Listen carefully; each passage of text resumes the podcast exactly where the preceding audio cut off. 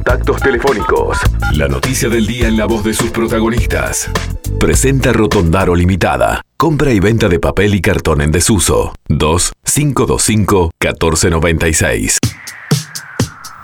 El director de movilidad de la Intendencia seguramente va a ser quien nos va a hablar sobre temas que tenemos para preguntarle, sobre los radares, la bicicenda, las espirometrías, la movilidad en general, pero hay un tema puntual hoy que es con la UAM y quería saber, Pablo, ¿estás enterado de lo que está pasando allí? Parecería que es un tema de un conflicto. Hay que una no. trancadera grande de pero, camiones. Pero claro, una trancadera grande de camiones. Este, ¿En qué, qué sabes de eso? Sí, eh, es exactamente eso. Lo que sé es que hay alguna medida de tipo gremial que lo que está haciendo es este, generando un- una congestión importante ahí a la altura de Ruta 5 Eduardo Pérez, un lugar que ya, ya está afectado por, obras, ¿verdad? Ya hay una, una canalización importante allí, este, un lugar que, que desde el punto de vista de la siniestralidad no tuvo muchos años a mal traer. Y bueno, ahora tenemos eh, coyunturalmente ese problema ahí, esperemos que se solucione lo más rápido posible, pero aprovechando que ustedes son un medio de difusión que tiene mucha audiencia, este, exhortar a evitar la zona, ¿verdad? Siempre hacemos lo mismo, tratar de avisarle a todo el mundo que pueda agarrar a tiempo, evitar la zona y de esa, de esa manera no solamente nos nos ahorramos tiempo nosotros mismos, sino que ayudamos a descongestionarla. Sí, según la información que nos llega, ya está Policía Caminera, el tránsito en la zona se está desviando al sur por Redención y al norte por Camino Lecoq. Así que eso es lo que aparentemente está permitiendo canalizar el tránsito de ida y de vuelta, tratando de evitar un poco lo que es la UAM. Eh, por eso te preguntaba si sabías algo más al respecto, pero es esto entonces. Es eso, es eso y, y es una continuidad con lo que viene pasando en el puerto, que también hace muchos días que, Claro. o sea, si, bi- si bien no es jurisdicción nuestra y como bien decías tú, es, es policía caminera, el tránsito se nos, se nos mete para adentro de la ciudad y bueno, eso también nos, nos genera bastante estrés y bastante este, atención, ¿verdad? Pero bueno, Claro. es parte del, del- del trabajo. Sí, el puerto por el atraso de los tres días de paro que ha generado que largas filas de camiones estén allí trancando y tengan un atraso y el puerto hoy tenga que estar en el tratando de salvar esos días que, que se atrasó la movilidad. Eh, ¿Cómo viene Montevideo? Hay toda una movida que uno empieza a notar en las intendencias. Ayer hablábamos con Juan Pígola, ustedes los, los que están encargados de movilidad de las distintas intendencias tienen este, cercanía, hablan de ustedes. El otro día estuvimos hablando con Metediera y hoy queríamos hablar con Montevideo. ¿Cómo venimos con el retorno a la movilidad plena? Porque es verdad que eh, hemos tenido una pandemia que nos frenó, que sacó los autos de la calle, que sacó a la gente de circular y ahora hay que volver. Este, ¿Cómo estamos volviendo y qué está pasando en Montevideo?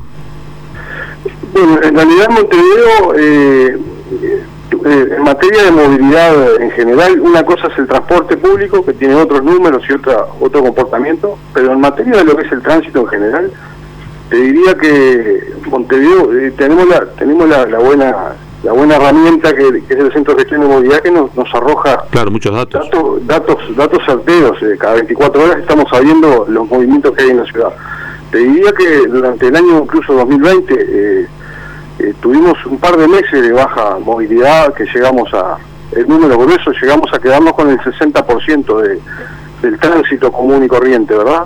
Pero después se recuperó bastante rápido y te diría que hace ya un buen tiempo que la movilidad en la capital eh, recuperó se recuperó mucho más rápido que, que lo que pasó en el transporte. De cualquier forma, eh, los comportamientos son distintos, ¿verdad? Eh, lo que lo que estamos observando últimamente y lo, lo- también lo tenemos medido.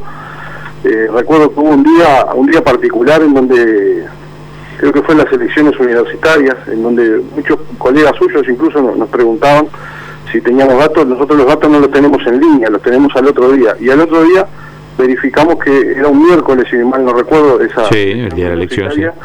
y bueno, eh, lo- los números nos, nos decían que estábamos en números de un viernes. Generalmente los lunes y los viernes son picos de, movilidad por diferentes razones. Eh, pero en, en términos generales venimos observando que, que la movilidad eh, está teniendo ese comportamiento en general y que se está concentrando o está creciendo o ha, o ha crecido, mejor dicho, para ser más preciso, en la zona céntrica un poco más, eh, te diría que en los últimos, en el último mes quizás. Estamos como el 2019 entonces ya. Sí, sí, pero eso eso pasó eh, rápidamente, eh, a pesar de la, de, la, de la percepción que todos tenemos que, Sí, que sí, con sí. la pandemia había poca movilidad. Nosotros esto lo, lo fuimos informando siempre, porque no- incluso el propio eh, con el propio GACH compartíamos información porque ellos hacían sus análisis y como te decía, la movilidad se recuperó bastante rápido, eh, no así el, transporte. El transporte fue un comportamiento totalmente. Y Tamusu, eh, con, esto de, la pandemia, bueno, todas las oficinas públicas mandaron gente a teletrabajo, ¿verdad? Y había que hacer muchos trámites en línea. La, había retrasos con el tema de la libreta, para sacar la libreta, para renovar la libreta de, de manejar. ¿Cómo se está ahora en ese tema en particular? Bueno, en eso tuvimos, sí, eh, eh, eh, como, tú, como tú lo dices, Leo, tuvimos un atraso importante. En ciertos momentos la, propia pandemia nos llevó a nosotros a, en el primer momento, a cerrar directamente el servicio por el tema de la presencialidad. Luego lo fuimos este, abriendo de a poco. En algún momento, y también a iniciativa de los trabajadores, tuvimos que armar como, como dos servicios, pero físicamente también teníamos que generar otra planta pero en términos generales tenemos un atraso notorio en todo el país. Hablaron con, Marcelo y con Juan, eh, seguramente le habrán dicho lo mismo. Sí, también está el tema del atraso que llevó a, postergar los vencimientos. O sea, en realidad no hay tanta preocupación porque se postergó el vencimiento de la libreta. Exactamente, sí, no hay tanta preocupación, pero nosotros sí la tenemos porque hay como una especie de acumulación. O sea, lo venimos resolviendo con prórrogas pero en algún momento ese, ese tapón hay que sacarlo y, tenemos que resolver todo lo que viene quedando para atrás. Estamos hablando de miles de licencias de conducir. Que no se han renovado, hemos priorizado las licencias mal llamadas o, tradicionalmente llamadas profesionales y los que sacan la licencia por primera vez porque le queremos dar prioridad al, empleo porque hay, hay, problemas de empleo, entonces hemos priorizado esos sectores y aprovecho también eh, para, para utilizarlo como canal de comunicación y decirles que si bien hay una prórroga hasta el mes de junio y quizás después pueda venir otra. En materia de licencias profesionales, un poco producto de, que, los uruguayos a veces dejamos para el último momento y como sabemos que hay una prórroga, lo dejamos para, para ir al límite. La buena noticia es que estamos pudiendo atender este, gente y en estos días va a salir comunicación específica para que la gente con licencias profesionales, de categoría B, C, D y F, B, C, D y F puedan ir a la Intendencia eh, mejor dicho, obtener agenda electrónica para poder ir a renovar su licencia antes de que venza la prórroga. Bien, o sea que ahí se, acelera el trámite. Eh, se habló de parte del Ministerio de Turismo, que no, que en definitiva son los que controlan son las intendencias, de ser también tolerantes con los argentinos o brasileños que vengan, porque a ellos también les ha pasado lo mismo y decir, bueno, dejemos entrar a la gente que tenga libreta vencida. Ahora, ¿qué pasa cuando un inspector, ¿se pusieron de acuerdo en eso las intendencias y esa idea o no la llevan? No, no, no, no sé si no, no hay ningún acuerdo concreto ni ninguna decisión ni resolución, tampoco que nos haya llegado al Congreso de Intendentes. Sé que se estuvo hablando del tema pero en esa materia tenemos que ser muy cuidadosos porque no solamente está la cuestión administrativa, ¿verdad? Que eso sería fácil de resolver, sino que este, lamentablemente cuando hay siniestros, este, allí ya actúa el Poder Judicial, ¿verdad? Y el, juez, como, como debe ser, eh, va va directamente a, si tiene la persona el permiso o lo, sí, sí. no, además si un argentino en un choque mata a una persona y el argentino tiene libreta vencida bueno, todo eso es una cuestión judicial ahí que va a ser. El tema seguros también, el seguro no te cubre. Hay que ver ahí cómo se resuelve. Hay incluso no, es solo lo turístico, no es solo. Porque las compañías de seguro en Uruguay están respetando esto de, la prórroga, ¿no? Si yo, por ejemplo. Sí, sí, sí. Eso se, se acordó, se logró, ¿no?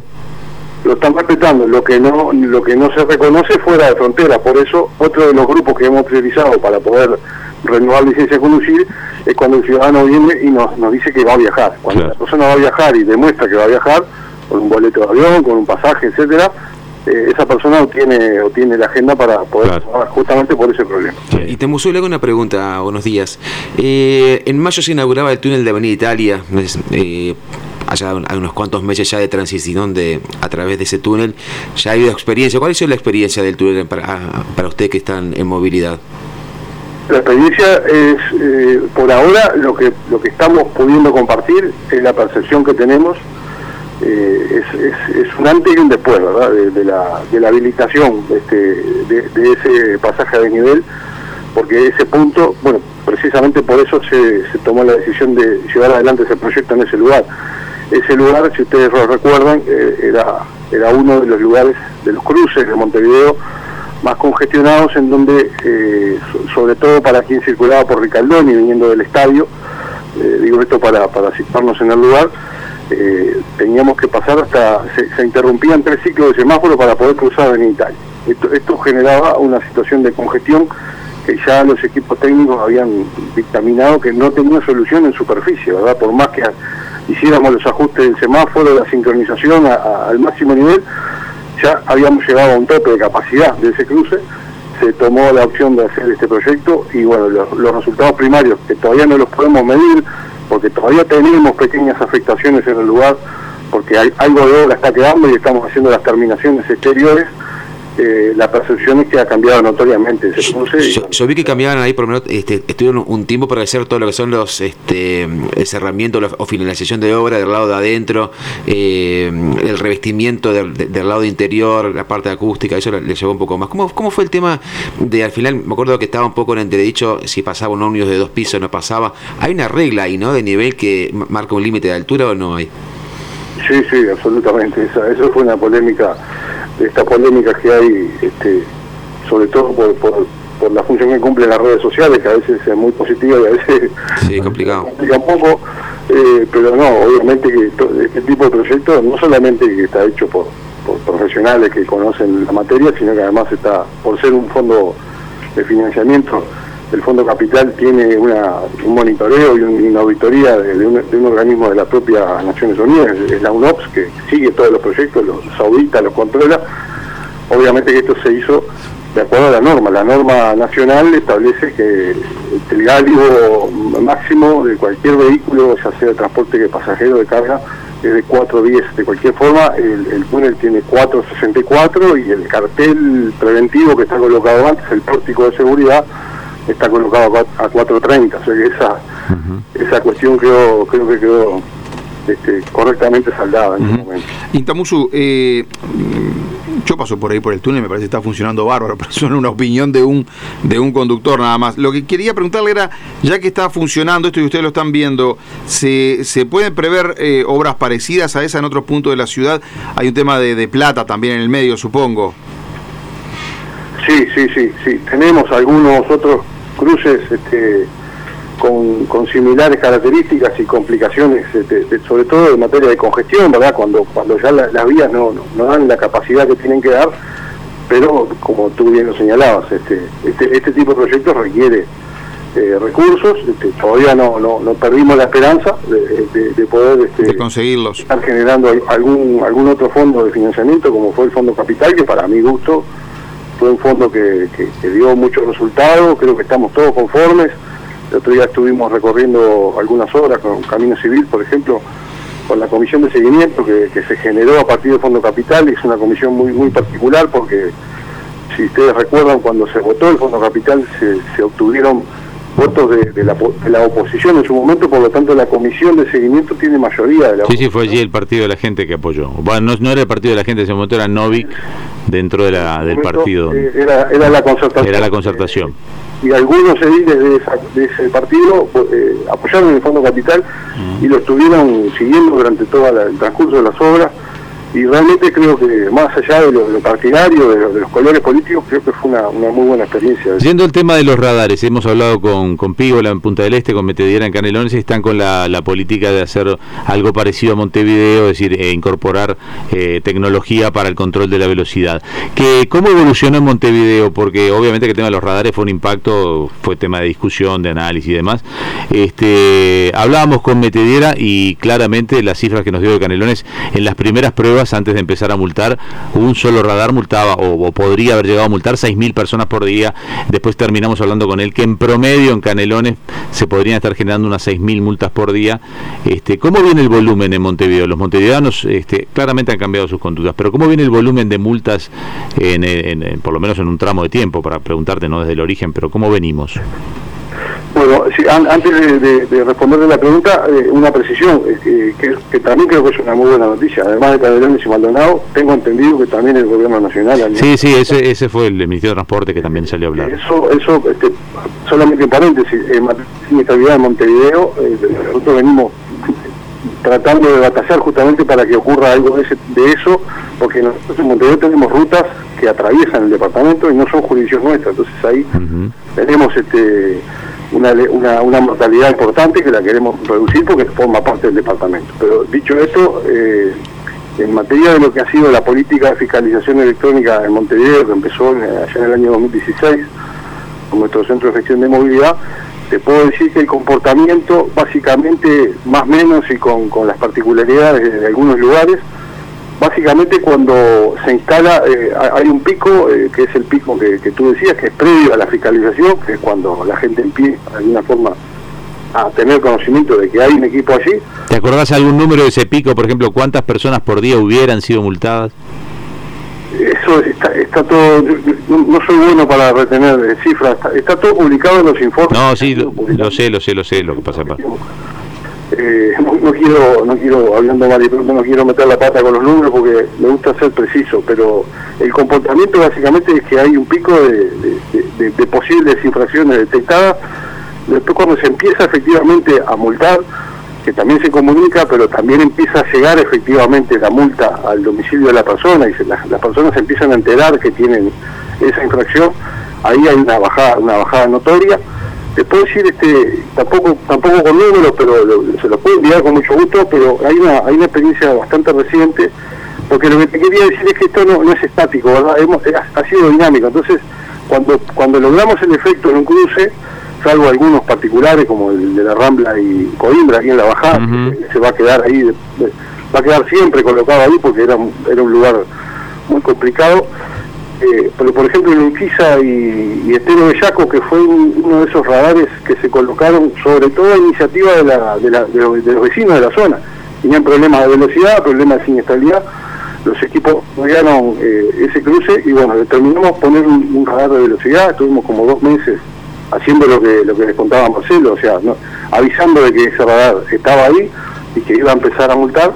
Y bueno, pasó eso, al principio un pico enorme de, posibles infracciones, después cuando se empezó a, multar hay un pico de, infracciones eh, efectivamente colocadas, pero después inmediatamente empieza el descenso y después hay como una especie de, meseta, ¿verdad? En, todo, en todos los equipos básicamente pasa lo mismo, porque bueno, eso también de alguna forma este, coincide con lo que ha pasado en el mundo. Este, nosotros miramos mucho la experiencia española, estamos bastante en contacto con la DGT, con Pérez Navarro, con todo un equipo fantástico que hay de, allí de, trabajo en materia de seguridad vial y lamentablemente siempre queda como una meseta de algunas personas que, bueno, este, son infractores permanentes, por llamarlo de alguna forma. ¿Y han bajado la, la siniestralidad, por lo menos donde están los radares, en esas zonas?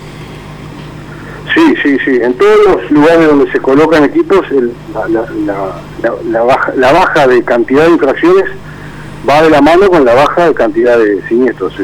Esto, esto, esto que les nombraba como tipo ejemplo en Coimbra y La Rambla es un, es un caso notorio. Pero en todos los lugares donde se colocan equipos de, control de velocidad, que además se colocan porque allí hay una cantidad importante de, siniestros, sobre todo vinculados a la velocidad, el efecto que tiene eh, la fiscalización electrónica en materia de siniestralidad es automático. Y creo que eh, si uno analiza los números de la siniestralidad de Montevideo, estuvimos hace poco tiempo compartiendo el informe 2020, que también tuvo su atraso por la pandemia, etcétera.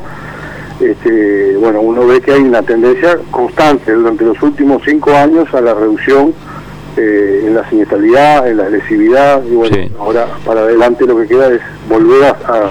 en, pocos días vamos a estar compartiendo el plan departamental de seguridad vial para, para el periodo que estamos transcurriendo. Nos queda la última por tema de tiempos, pero este a mí casi que me, me, preocupa, pero me enoja cuando voy por una calle que tiene una bicisenda al costado y veo que la bicicleta no usa la bicisenda y es bastante común, también es bastante común que se ha empezado a usar más la bicisenda. Eh, ¿Qué hay que hacer allí? este Porque todavía la gente no, no, no, está acostumbrada a usar la bicisenda, este, pero mira que me pasa eh, en varios lugares, eh, eh donde hay unas donde hay unas bicisendas bárbaras y yo a veces he bajado el vidrio y le digo hay bicisenda, este, pero y ahí le dicen de notan eso ustedes sí me dicen a veces uno, alguno me ha contestado, pero no se dan cuenta que es por seguridad de ellos. Eh, ¿qué, ¿Qué sienten ustedes de la intendencia que está pasando con las bicisendas? Bueno, ahí está pasando, eh, están pasando cosas positivas. Tú la decías, creo que cada vez más es la gente que realmente utiliza la infraestructura.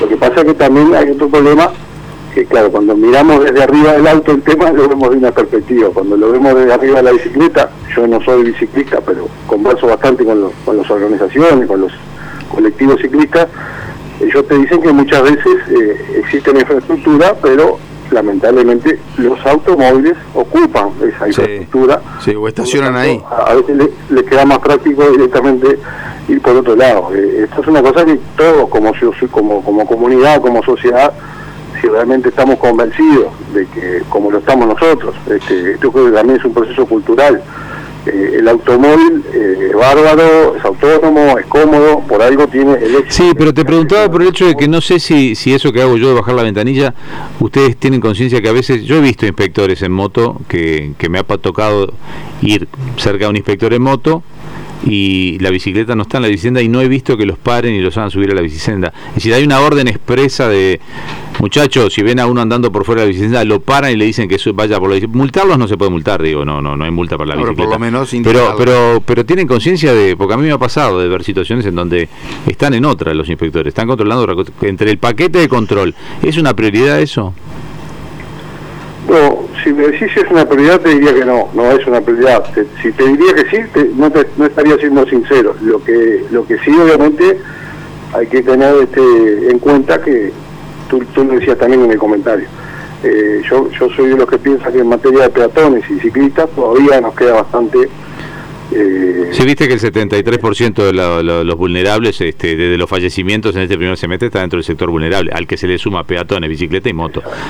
Eh, eh, exactamente, pero por eso te, a, eso a eso iba. Eh, ese tipo de usuarios, los, usuarios más vulnerables, yo creo que los, los, que andamos en auto, los que andan en auto, hay que cuidarlos. Cuidarlos y protegerlos al máximo. ¿no? no voy tanto a lo que dice la regla o lo que le puede llegar a decir el inspector. Creo que el cambio se está dando. Intamusu. el cambio se está dando.